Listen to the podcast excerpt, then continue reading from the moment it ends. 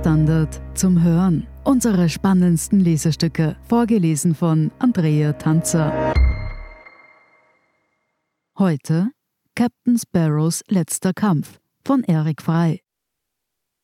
Das Beziehungsdrama aus 1989 war vielleicht nicht der beste Film von Michael Douglas und Kathleen Turner, aber er hat tiefe kulturelle Spuren hinterlassen. Die Szene, in der die beiden Eheleute vom Kronleuchter in den Tod fallen, ist legendär. Und der Filmtitel Der Rosenkrieg ist zum Synonym für Scheidungen geworden, in denen sich beide Partner lieber gegenseitig vernichten, als dem anderen auch nur eine Genugtuung zu gewähren. Seit sechs Wochen treten Johnny Depp und Amber Heard in einem Sequel auf. Auf dem Set im Gerichtssaal in einem Vorort der Hauptstadt Washington erhalten sie kein Schauspielhonorar, sondern müssen selbst Millionen an ihre Anwälte zahlen und zerstören nicht nur einander, sondern auch ihren eigenen Ruf. Die Brutalität des Drehbuchs übertrifft bei weitem das Original. Intimste Details einer kurzen Ehe mit Drogen, Gewalt und wachsendem Hass werden im Gerichtssaal vor laufenden TV-Kameras offengelegt. Verstört, und gebannt verfolgt das weltweite Publikum die Details einer zerstörerischen Beziehung, die Edward Albys Wer hat Angst vor Virginia Woolf als Romantikkomödie erscheinen lässt. Wie bei einem dramatischen Verkehrsunfall will man nicht hinschauen und kann doch nicht anders. Anders als bei Netflix-Miniserien gibt es keine Möglichkeit, zur letzten Episode vorzuspringen, um das Ende zu erfahren. Aber eines steht schon vor dem Urteil der Geschworenen fest. Es wird ganz, ganz böse sein. Es ist ein ungleicher Kampf. Hurt ist eine Schauspielerin von mäßiger Prominenz.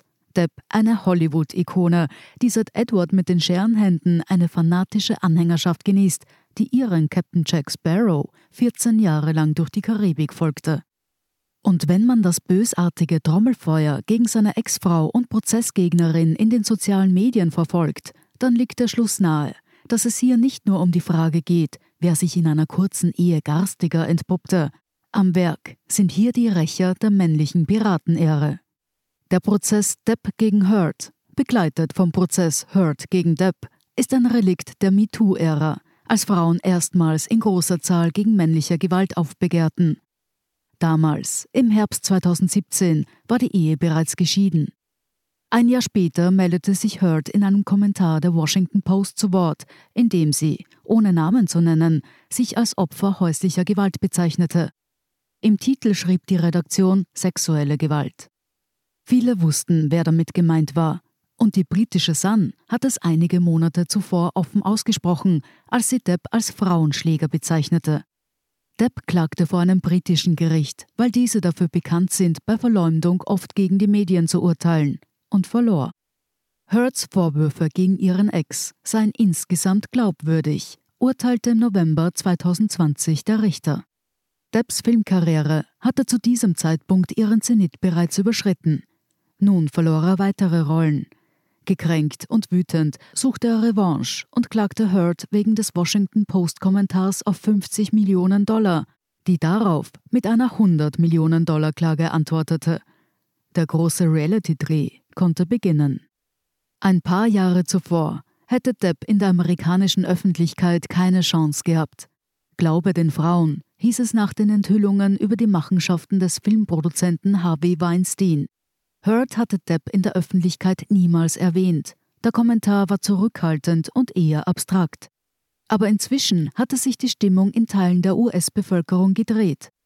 Im Herbst 2018 musste sich der Jurist Brett Kavanaugh der Anhörung im US-Senat für seine Bestellung als Höchstrichter stellen und wurde dabei mit den Vorwürfen der Psychologieprofessorin Christine Blasey Ford konfrontiert, die ihn eines Vergewaltigungsversuchs in Studententagen beschuldigte.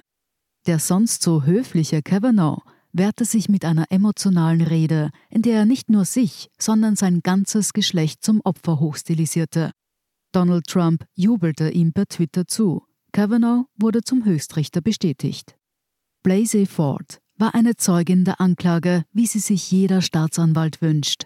Entschlossen, eloquent und glaubwürdig. Dennoch ging sie im Gerichtssaal der amerikanischen Öffentlichkeit unter. Genauso wie einst die Juristin Anita Hill, die den Höchstrichterkandidaten Clarence Thomas der Übergriffe beschuldigt hatte.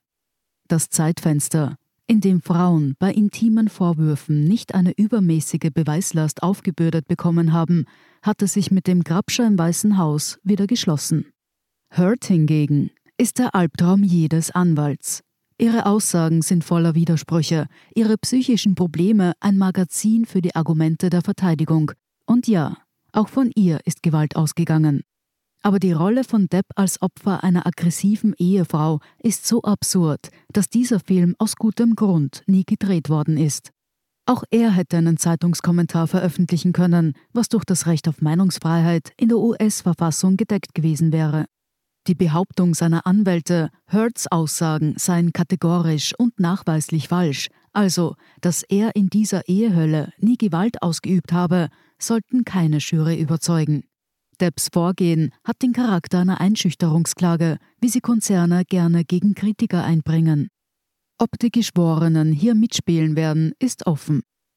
Die Depp-Brigaden in den sozialen Medien, die auch Rückendeckung von einigen Hollywood-Stars erhalten, sorgen bereits dafür, dass andere Frauen sich hüten werden, über ihr privates Leid an der Seite eines populären oder mächtigen Mannes zu sprechen. Justice for Johnny Depp, Amber is a liar oder Amber Heard is a psychopath lauten einige der Hashtags, mit denen besonders unvorteilhafte Fotos der Schauspielerin auch von Frauen auf Twitter verbreitet werden. Es geht auch kürzer. Hashtag ManToo. Das mutmaßliche Opfer, das kein Engel ist, sondern eine problematische Persönlichkeit, ist ein Dauerproblem in der Justiz. Natürlich sieht es Zweifel, wenn die wichtigsten Zeugen unzuverlässig oder von fragwürdigem Charakter sind. Es mag sein, dass Hurts Aussagen nicht ausreichen würden, um Depp in einem Strafprozess zu verurteilen. Aber darum geht es in diesem Gerichtsdrama nicht, sondern um das Recht einer geschiedenen Frau, sich ganz allgemein als Gewaltopfer zu bezeichnen, ohne auf finanziell ruinösen Schadenersatz geklagt zu werden. Im Film Rosenkrieg liegen Douglas und Turner am Ende tot auf dem Boden ihres Hauses, erschlagen vom Kronleuchter. Auch für Depp und Hurt ist dieser Prozess eine öffentliche Hinrichtung, die beide zu Unberührbaren in der Filmindustrie machen wird. Der 58-jährige Depp kann sich das eher leisten als die um rund 23 Jahre jüngere Hurt, die viel weniger Filmerfolge vorweisen kann. Deshalb wäre auch der logische Urteilsspruch, zahlt euch gegenseitig 50 Millionen und geht nach Hause, ungerecht. Denn Depp bleibt seine Fangemeinde, die ihn dafür bewundert, dass er wie Captain Sparrow sich selbst opfert, um seine Feindin zur Strecke zu bringen. Sie hörten Captain Sparrows letzter Kampf von Eric Frei.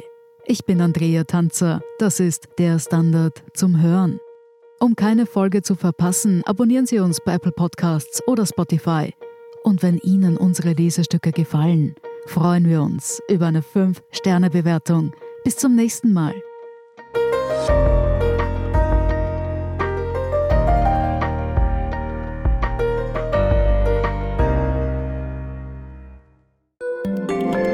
Guten Tag, mein Name ist Oskar Bronner. Ich habe den Standard gegründet, weil es damals einfach keine unabhängige liberale Qualitätszeitung gab. Guten Tag, mein Name ist Anna Haber und ich lese den Standard, weil er genau das noch immer ist. Und das ist heute so wichtig wie damals.